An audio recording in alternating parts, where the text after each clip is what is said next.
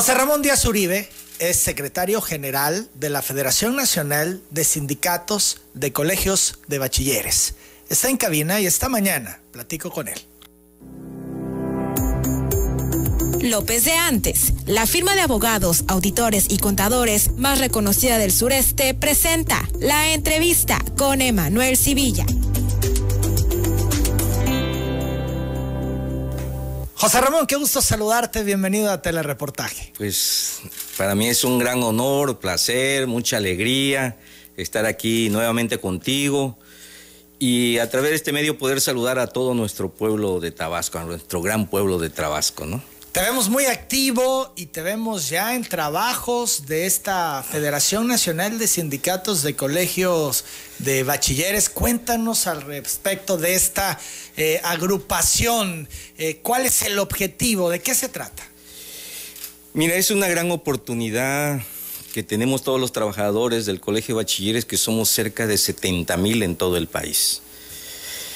Eh, cada uno ha trabajado durante... El primer colegio de bachiller se constituyó en 1972 en Chihuahua y el primer sindicato nació en 1975.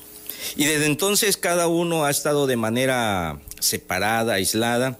En el 95 participamos en un proyecto de tratarlos de integrar, no se pudo consolidar, en el 2001 lo volvimos a intentar. ¿Por qué? ¿Qué, dificultaba el que entendieran pues la importancia de, estar unidos? Pues mira, eh, estamos acostumbrados a cada uno a estar eh, en su isla. Eh, conforme le iba bien, pues no sentían la necesidad de por qué integrarse a nivel nacional. El país ha cambiado rotundamente, el sector educativo fue descentralizado, y bueno, la política de nuestro presidente, el licenciado Andrés Manuel López Obrador, ha mencionado que se va a federalizar la nómina, es decir, todos los trabajadores del sector educativo volveremos a regresar a ser parte de la federación. En esa medida, los sindicatos estatales pues ya no tendrán prácticamente razón de ser, porque todas las negociaciones se van a realizar a nivel nacional, allá se determinará absolutamente todo para bien de los trabajadores. Bien, y entonces en esta dinámica decías tú un par de intentos que no se concretan para conformar pues una federación de sindicatos. Así es. Y dicen que la tercera es la vencida. Eh, tuvimos la oportunidad de comenzar a hablar con diversos compañeros y estuvieron a bien conformar una federación. Hay colegio de bachilleres en 29 estados de la República. Y por fin logramos combinar, pues ya te imaginas, cada uno tiene sus intereses, sus inquietudes. Hay algunos que forman parte del apartado A de, la ley de los trabajadores al servicio, de al servicio eh, que pertenece a la Junta de Conciliación y Arbitraje Federal y otros en el Tribunal de Conciliación y Arbitraje del Estado. Eso era un impedimento para podernos juntar. Tuvimos que hacer muchos acuerdos, arreglos, modificaciones de estatutos, modificaciones de apartado. Para alinear todo. Para alinear todo. Eso lleva su tiempo, ¿no? pero afortunadamente pudimos alinearlo y hoy ya tenemos una federación constituida a nivel nacional legalmente. Para entenderlo, en esta federación se integran todos los sindicatos estatales del Colegio de Bachilleres? El objetivo es llegar a que los... Hay Colegio de Bachiller en 29 estados, te decía, hay 24 estados que tienen sindicato, hay tres que no, lo, no tienen conformado, y hasta este momento en la federación ya somos 17 lo que estamos integrados. Bien, esto es, va sumando. Vamos sumando, ¿no? ¿Por qué? Porque hay que ir a hablar, sentarse, llegar a acuerdos, eh, cuáles son sus inquietudes que han tenido a lo largo de todos estos años a nivel estatal, explicarle cuáles son los beneficios y ventajas que tienen de comenzar a conformar parte de esta federación. Y luego, eh, una vez que habla uno con los secretarios generales y con los comités ejecutivos de sus estados y con sus delegados, pues ellos ya tienen que hacer la labor de hablar con todos sus trabajadores porque todos tienen que dar su visto bueno de ser parte de esta federación. Bien, pero bueno, ya vas más a la mitad, ¿no? Más a la mitad. Sí, 17 de 24, pues este, llevamos, diríamos, un 75% avanzado. ¿Qué estados quedan pendientes? Pues varios, este, el Estado de México. Importante, por Importante, Jalisco. También. Eh, los compañeros de Zacatecas, de San Luis Potosí. Es un poco más lo del norte, ¿no? Porque se me facilita más primero recorrer lo que hicimos el centro de la República hacia el sur. Y bueno, eh, empezamos de la semana anterior a, recorrer la parte norte del país. Que Estuviste en Durango, me parece, el fin de semana. Exactamente, esa es la primera presencia en el norte del país. Estuvieron reunidos 1.200 trabajadores. Eh, faltaron todavía algunos, pero bueno, por la pandemia, el lugar, circunstancias, distancias, tuvimos con 1.200 trabajadores hablando, platicando, consensando, explicándoles. Ahí tuve la oportunidad de hablar ante todos los trabajadores. El líder sindical de allá generó las condiciones para que pudiera de manera personal presentarle el beneficio de formar parte de esta federación. ¿Tabasco está incluido en esta federación? Mira, Tabasco es la tierra hoy más importante del, del país, donde quiera uno que va y menciona ¿De dónde eres? ¿De Tabasco? Uh, pues inmediatamente, ¿no? ¿Se te abren las ah. puertas? Dependiendo, dependiendo de qué parte del país vaya, ¿no? Centro y norte del país, fíjate que es un poco más este, receptivo. Ser tabasqueño es, es una sensación, es, eh, te cambian, el trato es muy amable, generoso, ¿no? El norte es un poco más receloso, ¿no? Eh, los, llegan los tabasqueños. Yo digo que también por otros muchos factores, ¿no? Llega uno, no sé si viste la foto de lo de Durango, estoy yo y todos me llevan medio metro o hasta un metro casi más de altura. y dicen, ese chaparrito viene aquí, ¿no? Y me quedan viendo hacia abajo, ¿no? Pero es, hay cuestión de platicar y dialogar y consensar, ¿no? Pero te preguntaba de Tabasco, ¿está incluido en esta federación? O como dice el dicho, en casa herrero, asadón de palo. Bueno, también se puede aplicar, nadie es profeta en su tierra, ¿no? Eh, Tabasco lo vamos a dejar al final. Esto es, no eh, estás haciendo nada aquí, eh, esto es de intentos para integrar al sindicato a esta federación. Por la misma historia, te quiero decir que a nivel nacional el sindicalismo tabasqueño ha sido muy importante, no solamente de ahorita, nosotros fuimos a formar los sindicatos de Campeche, fuimos a formar de Yucatán, Quintana Roo, Veracruz, fuimos a Baja California Norte, fuimos a Puebla, es decir, fuimos a muchos estados de la República, no de ahorita, desde 1998, 99 me tocó, no era yo secretario general, pero era parte del equipo que íbamos y formábamos sindicatos en los estados. Tabasco es la piedra angular del sindicalismo en los colegios de bachilleres. Y por lo mismo es complejo pues es más diverso, ¿no? ¿Tiene que ver con las diferencias que has tenido con el actual sindicato? Es la, el pasado en muchas ocasiones importa, ¿no? y es natural. Entonces hay que esperar que los tiempos y las circunstancias se den. ¿Estas mejores condiciones? Van a haber mejores condiciones. ¿Que se vaya el actual líder? No, cuando se vea que todo el país está porque esto es lo que se tienen que convencer eh, eh, los que están, que si todo el país está integrado, ¿no? Yo espero también formar sindicatos en los tres estados, en los estados que faltan, y si de los 29, 28 forman parte de esta federación, pues de manera natural, es el paso que tienen que dar es integrarse a esta federación. Entonces, yo sí creo que ellos van a ser parte importante de este proyecto, claro que sí, ¿no? Que llama la atención que un tabasqueño sea el secretario general de esta federación y Tabasco no sea de los primeros estados en integrarse, en formar parte. Generalmente cuando eh, algún eh, pues eh, personaje busca una posición, su estado es referencia y es básico. Te podrían cuestionar por ello. Tú eres de Tabasco, vienes a pedirnos que nos integremos, pero tu estado no está. Mira, eso ya me lo han preguntado, pero mi historia, mi historia personal, mi historia como lo que fui líder sindical en el estado de Tabasco es conocida a nivel nacional. Todo el mundo conoce de mí. Ahora que estuve en Durango, estaba yo platicando con unos líderes y de repente se me acercan unas personas, una, dos mujeres, Me dice, líder, yo estaba sentado, platicando así, la mirada hacia abajo. Eh, líder, queremos hablar contigo. Levanto la mirada y veo una mujer como de 1,90 y la otra como de 1,85. ¿no? Dije, ahora, ¿no? ¿no? Me paro y me dicen, le digo, ¿qué desean, qué desean compañeros? Dice, venimos a solidarizarnos con usted por todo lo que vivió. Y agarran y entre las dos me abrazan. Es Durango. ¿Cómo llegó hasta allá? Mi asunto lo sabe todo el mundo. ¿no? Entonces, eh, yo me sentí, pues, empezar raro y extrañado que otra de, fuera de tu estado eh, haya esas manifestaciones de cariño, de afecto, que es parte esencial en, en, la vida de uno, más allá del liderazgo como persona. Y dos, pues ya te imaginas, ¿no? Te abrazan personas de 1,90, 1,85. Bien, entonces... entonces, ¿saben? Mi historia, saben que Tabasco es importante. Y por eso lo peculiar de Tabasco es un estado que se quedará hasta el final porque deben de haber mejores condiciones que hoy no las hay. Se van a dar. Yo confío ¿No, no te has reunido con el actual líder eh, con la intención de eh, presentarle este proyecto?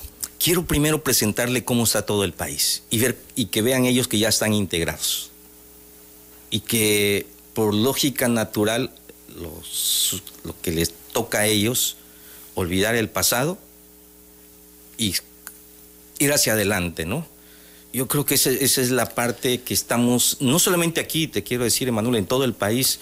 Ahorita que voy, me recorro, lo que notas es mucha tristeza, mucho dolor, mucho depresión por todo lo que pasó lo primero que cada un evento inicia, guardemos un minuto de silencio por todos los compañeros que ya no están. O sea, lo que vimos la, la pandemia, ha pegado durísimo. Ha pegado mucho. Esperamos en ese evento 700 gentes. La pandemia, llegaron 1200. José Ramón, olvidar el pasado, decías hace un momento. ¿Tú ya olvidaste? Fíjate que he estado trabajando de hace tiempo lo que se llama la logoterapia. La logoterapia te lleva a darle sentido a tu vida. Y parte de ello dice, eh, lo, virtuoso es regresar a tu pasado y regresar sano y salvo. Y si quieres seguir tu vida, tienes que ir a tu pasado y regresar sano y salvo. Y eso hemos hecho. O sea, regresar sano y salvo. Ya se lloró, ya se sufrió, ya se padeció. ya sanaron las heridas. Ya se sanaron las heridas y tenemos que seguir adelante. Porque si no, no puedo en todo el país decirle lo mismo. Tenemos que dejar lo que pasó y hagamos, yo le decía a ellos, un sindicalismo donde practiquemos la logoterapia para darle un nuevo sentido a nuestra vida. 8 de la mañana, 48 minutos. Vamos a la pausa. Seguimos platicando con José Ramón Díaz Uribe. El tema le puede saltar a algunos ¿Por qué este esfuerzo nacional? ¿Por qué ahora esta lucha nacional cuando la lucha se había dado en lo estatal? Regresamos. ¿Por qué en la esfera nacional? ¿Por qué después de todo lo vivido? ¿Qué pasó en José Ramón Díaz Uribe que dice ahora vamos a esta lucha sindical nacional? Mira, esto tiene que ver con un asunto muy personal. Eh, toda mi experiencia que viví en el Estado, me hizo un momento dado crisis todo lo que yo había vivido. Después vino el asunto de la pandemia y tomé una decisión de retirarme, de alejarme. He estado alejado mucho tiempo, sobre todo en los últimos seis, ocho meses no, no me reunía con nadie absolutamente. Después de todo eso, comencé a ver y a preguntarme cuál es el sentido de mi vida, ¿no? Tanto personal, familiar y profesional. Y en eso estaba cuando me cruzaron llamadas dos, tres compañeros, uno de Tlaxcala, otro de Morelos, otro de Oaxaca y el compañero de Durango. Me dijeron, oye José Ramón, ¿qué estás haciendo? No, pues aquí estoy. Me platicaron unas historias que han vivido, de que se ha vivido en los últimos años, de lo que ha pasado no solamente en cuestión de negociaciones, sino en cuestión de organización y en cuestión de vida de los trabajadores. Y me invitaron a una reunión con ellos como amigos Y ahí me plantearon el que yo regresara otra vez a ser el líder de todos los colegios bachilleres del país. Y solamente eh, creemos que con tu liderazgo podemos unirnos y vienen nuevas circunstancias a nivel nacional. El país está cambiando, se está transformando y el sindicalismo que estamos hoy ejerciendo sigue siendo el tradicional. Creemos que algunas ideas que tú nos planteaste en el pasado pueden ser vigentes ahora y que juntos podemos eh, aplicarlas y generar un cambio en el sindicalismo educativo en la educación media superior. ¿Para bien de quién? De los trabajadores y de los alumnos. El que seas tabasqueño incide, favorece por tener un presidente tabasqueño, un secretario de gobernación tabasqueño. Esto es un sindicato que pudiera estar cerca del presidente. Mira, cuando llegó Andrés Manuel. No, sí me río porque así es cierto. Sí te ven eh, el tabasqueño, ¿no? Y además, cuando llegas a, los otros estados, dice, él es tabasqueño. Conoció a Andrés Manuel. Y de Adán, pues dice, trabajó con Adán. nosotros estuvimos aquí en el estado, conocemos a Adán, etcétera, al secretario de gobernación. Y eso sí incide la verdad que sí, no, ¿para qué te digo que no? Sí, sí, y eh, es de Tabasco, ¿no? Ah, inclusive tuve la oportunidad de estar con una autoridad federal y Cotorriano me decía, mejor atiendo los asuntos, no vaya a ser que me acuse el tabasqueño con el otro tabasqueño. Entonces mejor te atendemos, a ver qué es lo que quieres, ¿no? En son, pero indica un trato, si hay un trato diferente, sí lo hay. Y lógicamente mayor exigencia. ¿Y estarás cerca, o esta federación estará cerca del presidente? Uno, queremos una transformación igual en, la cuestión sindical y queremos un bienestar, no solamente para trabajadores, y, sino también para los alumnos, el sector educativo, ¿no? Entonces, pues compartimos los mismos eh, deseos, ideales de que al país le vaya bien. El sector educativo puede colaborar mucho en la cuarta transformación, en la parte, diríamos, muy esencial, que es generar una nueva formación educativa que nos permita nuevos ciudadanos.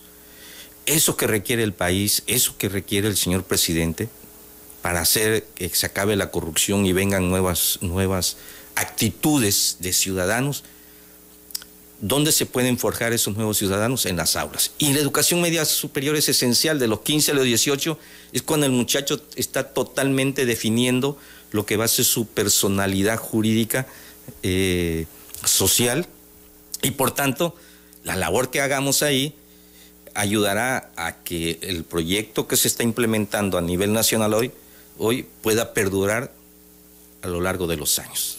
José Ramón, tienes la toma de nota, todo es legal en cuanto a tu nombramiento como secretario general de esta federación. Mire, esa es la parte más eh, eh, esencial de todo sindicato. Tú puedes constituirte de hecho y decir, yo soy una federación, yo soy un sindicato, etcétera. Pero mientras no tengas un documento que te avale, eh, ninguna autoridad te puede reconocer y tampoco le puedes dar certeza jurídica a tus agremiados. Y esto es importante. Las federaciones nos registramos ante la Secretaría del Trabajo y Previsión Social. Aquí te presento el documento, ¿no? Eh, certificado por la Secretaría del Trabajo y Previsión Social, que es el documento donde dice si te reconocen o no. Y aquí, pues precisamente habla de dos cosas. El primer documento en la parte de arriba dice los años en que va a durar este comité ejecutivo. En la parte de abajo te lo puedo mostrar. A ver, si quieres léelo tú que ubicas. Eh. Te lo ubico. Eh, por lo que queda conformada la federación y su periodo comprende del 16 de agosto del 2018 al 16 de agosto del 2024. Ese es el, periodo de, nuestra documento. Y la otra parte dice que el José Ramón Díaz Uribe como secretario general del Comité Ejecutivo Nacional. Entonces, hasta te lo voy a dejar certificada porque lo tengas por si cualquier persona eh, tiene interés, eh, pueda. Y el número de, porque lo pueden checar ellos en, la página eh, de la Secretaría de, del Trabajo. Del Trabajo, en la página de transparencia, el expediente es 10 137, diagonal 49-1. Entonces, y la resolución fue la 211-22-3887. Y me la entregaron el 25 de septiembre de 2018. Entonces... ¿Es eh, toma de nota? Toma de nota. Esa, eso nos acredita la personalidad jurídica en todo el país, por la máxima autoridad laboral que tenemos, que es la Secretaría del Trabajo y Previsión Social. 8.59, vamos a la pausa, regresando. Esto podría ser también un movimiento político rumbo al 2024. Volvemos. Esta Federación Nacional de Sindicatos de Colegios de Bachilleres pudiera ser también un movimiento político. ¿Se van a meter a la grilla rumbo al 2024? ¿Qué dice su secretario general, José Ramón Díaz Uribe? Mira, eh, interesante pregunta. Te comentaba que somos 70 mil trabajadores dispersados en todo el país. Atendemos a 3 millones de alumnos, igual que están entre los 15 y 18 años en todo el país. Eso quiere decir que hay una relación con cerca de 6 millones de padres de familia. Entonces hay una buena presencia geográfica eh, en los lugares más apartados de todo el, país están los colegios de bachilleres. Pero nuestra misión sigue siendo dos esencialmente. La primera, la educación. Nuestro compromiso es la educación. Queremos una nueva educación que respalde el nuevo proyecto de, de país. Eso sí, hay un compromiso total y ahí agregarte rápidamente que por eso en el mes de abril, lo más seguro, haremos nuestro uh, primer foro educativo nacional, porque sí queremos contribuir en lo educativo y queremos plantearlo desde el sindicato. Nuestras experiencias, hay maestros que ciertamente tienen algunos meses de haber ingresado a trabajar, pero hay otros que tienen hasta 40 años. Entonces, todo ese bagaje de experiencia queremos proyectarlo en lo educativo. Entonces, nuestro compromiso en lo educativo y primero, el primer encuentro, evento nacional que vamos a hacer, es eso. Y el segundo, pues es mejorar un bienestar para los trabajadores. Y aquí decirte que cuando hablamos de trabajadores no solamente hablamos del trabajador activo, están los trabajadores activos, están los maestros, están los administrativos, que tenemos que pensar en ellos, tenemos a los compañeros jubilados que toda una vida y luego se, les deja, tenemos a los compañeros que están por algún motivo, circunstancia, fueron rescindidos en algunos estados de la República, todavía de la mal llamada reforma educativa, todavía quedan secuelas en varios estados. En Jalisco hay más de 130 trabajadores que fueron injustamente despedidos y todavía no se termina de arreglar esa situación. Entonces, el compromiso va hacia los trabajadores y hacia los jóvenes. Ese es el compromiso que tenemos. Pero la participación activa en política apoyando un proyecto, eh, eh, apoyando a un candidato, apoyando a un partido. No, ahí en ese sentido no. Nuestro proyecto será eh, político, educativo, apoyando al presidente de la República. En todo lo que encabece, en todo lo que está planteando, nosotros nos sumamos, porque es lo mejor para el país, nos lo dicen los alumnos, los padres de familia, se lo comentan a, los, a los maestros, cómo ha ido cambiando su situación eh, a raíz de los diversos apoyos que han recibido y lo dicen como nunca en la vida, ¿no? Nadie nos había tratado como se nos está tratando ahorita. ¿Qué le toca al maestro ser parte de esa comunidad y apoyar en todo eso? Así que todo lo que eh, eh, marque como ruta el señor presidente Andrés Manuel López Obrador, nosotros los tenemos mm, de voluntad y compromiso total apoyarla, ¿no? estamos en esa sintonía. Las nueve de la mañana, cinco minutos, es una federación, em, no quisiera decir afín, pero sí que coincide con los postulados de la 4T. Coincidimos con el pueblo. Quien ayude a cada estudiante, y ahorita están todos becados. Recuerda que el Colegio de Bachiller va a las zonas más marginadas, estamos. Quien ayude a esos muchachos a que puedan estudiar, tú maestro, ¿qué tienes que hacer? ser solidario, ni cuestionarlo, no hay ni para dónde. Es sumarte a él porque se le está dando una gran oportunidad. ¿Cuánto hubiésemos querido cuando fuimos estudiantes y éramos pobres y no había para los útiles escolares que se nos diera el apoyo que ahí se nos da? Entonces, Ahí lo hemos platicado mucho y el, apoyo es incondicional. Estamos totalmente de acuerdo con el gobierno que está apoyando incondicionalmente a todos nuestros ¿Como nunca decías? Como nunca. ¿En serio? En serio. Y lo dicen los alumnos y lo dicen los padres de familia. Las zonas más apartadas están siendo privilegiadas increíblemente. Nosotros tenemos una modalidad que se llama ENSAT, Educación Media Superior a Distancia. Son cinco maestros nada más, eh, tres aulas, todo muy chiquito en las zonas más apartadas. Los muchachos felices, los muchachos felices están en las aulas, tienen la oportunidad de estudiar y eso no tiene precio. ¿Qué cambia a un, país? La educación. Y hoy se le brinda la oportunidad a todos nuestros estudiantes de poder continuar sus estudios. Pues como trabajador tienes que ser totalmente solidario con ese gobierno que ha planteado en primera instancia, ayudar a los alumnos. Y en segunda instancia, Emanuel, no se nos olvide que el que echó atrás la reforma educativa, que reprimía a los maestros, porque había una represión total, y la padecimos en Tabasco y en todo el país, fue nuestro presidente. Dime tú cómo no apoyarlo. Si nos quitó el yugo de encima.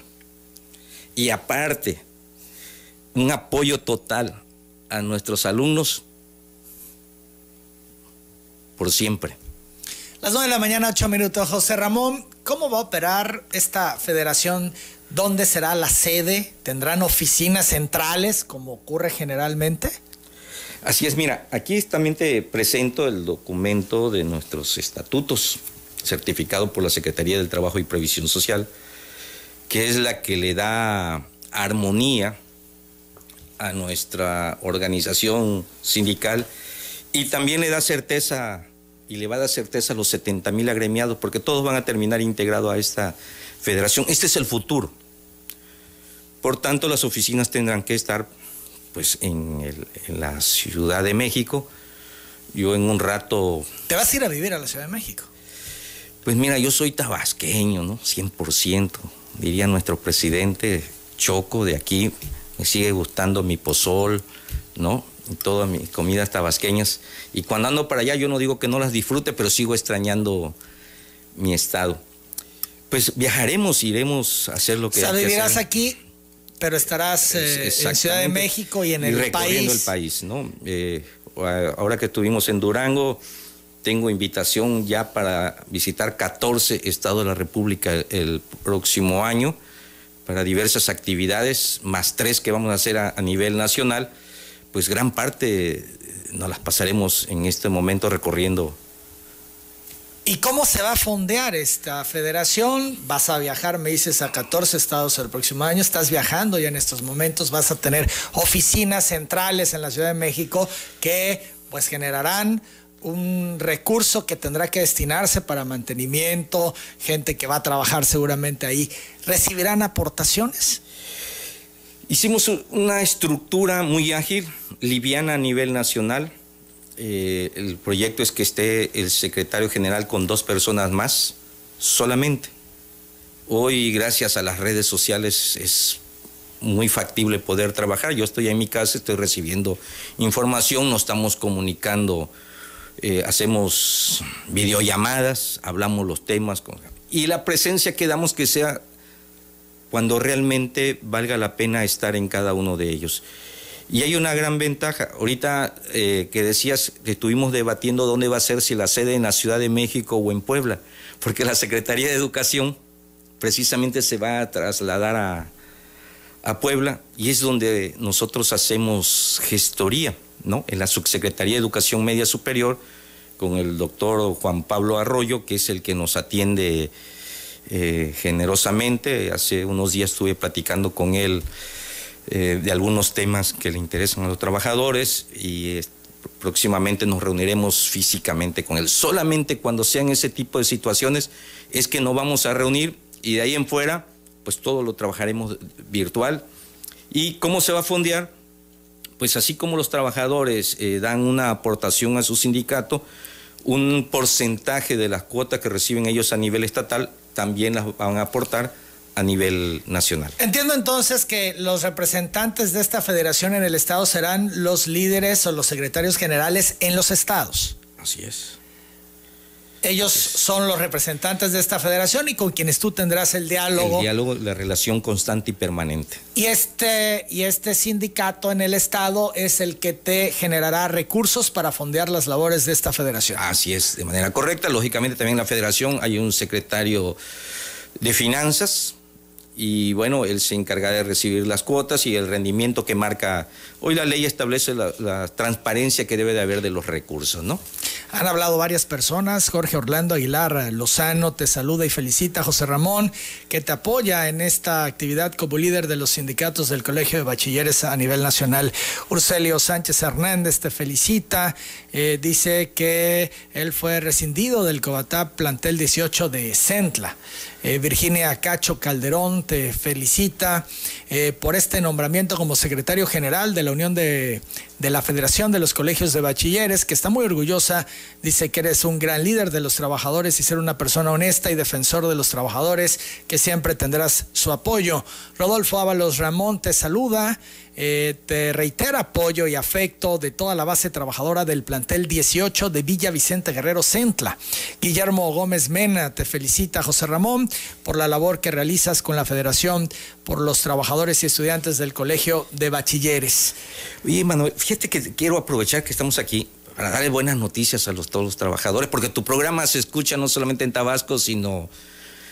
Yo no sé por qué últimamente tu programa tiene una gran resonancia a nivel nacional, ¿no? Porque yo creo que eso se debe a, la, a tu liderazgo, a tu gran capacidad que tiene y que como entrevistador eres, eres bien acucioso y como bien dice en tu lema, preguntas lo que la gente quiere saber.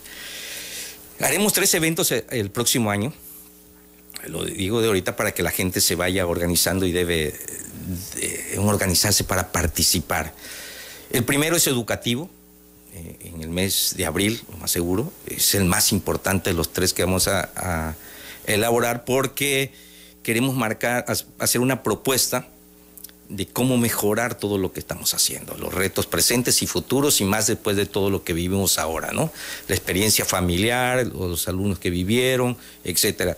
Tampoco podemos irnos, como algunos dicen, a todo solamente por las redes o la pantalla, porque la pantalla, ya sea la televisión, celular o la computadora, atrapa a muchos alumnos y ya nunca, nunca lo sueltan, nunca leen un libro físicamente y está comprobado que leer libros de manera física produce una mayor creatividad en las personas. Entonces eso no, se puede perder, ¿no? Por más que se hable de, una educación virtual, etc., no podemos dejar de leer libros. Entonces queremos hacer una propuesta y en abril va a ser nuestro... Eh, eh, en el mes de agosto, en el mes de este, julio vamos a hacer un foro de cuestiones laborales. ¿Cómo estamos y hacia dónde queremos ir? El nuevo sindicalismo cómo debe ser el nuevo administrativo y su rol en el plantel, cómo debe ser el docente y su nuevo rol, desde el punto de vista de los mismos trabajadores.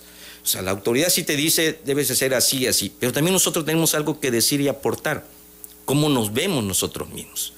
Entonces hay un interés de plantearle a las autoridades cómo nos vemos y cómo queremos participar en todo lo que ellos están planteando. Y, otro, y otro que le gusta mucho a los trabajadores es el evento deportivo cultural. Le gusta mucho porque lo vamos a hacer en Campeche a finales de octubre.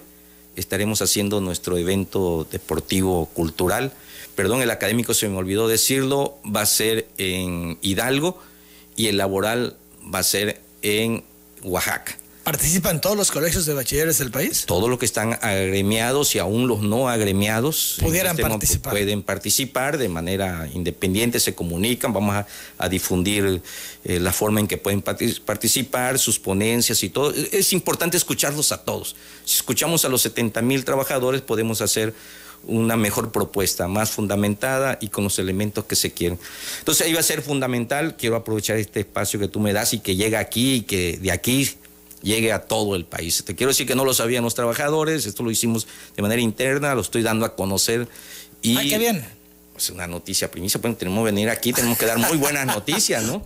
Para que el padrino, luego te vamos a llevar de padrino de los eventos, inaugure. Ah, ¿cuál, ¿cuál, quieres inaugurar? ¿El académico, el laboral o el deportivo cultural? Aquí estamos, en telereportaje todos pues, los Ojalá transmitan nuestros eventos y, se pueda dar a conocerlo, porque es interesante, ¿no? Una nueva visión de lo que se quiere hacer y que puede colaborar con lo que se está haciendo a nivel nacional, siempre apegado al proyecto de la 4T que está dando los resultados que se quiere para nuestros, nuestros alumnos, que es nuestra razón de ser.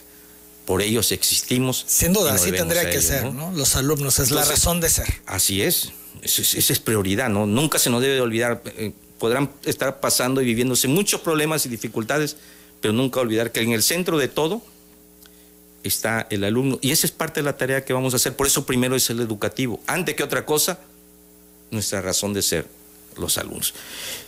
Probablemente en el 2023, ahí sí estamos tratando de plantear que pudiéramos hacer un encuentro donde estén alumnos, padres de familia y nosotros, ¿no? Los sindicalizados. Porque ya ve que de los sindicatos se dicen muchas cosas, ¿no? Que son malos, flocos, irresponsables.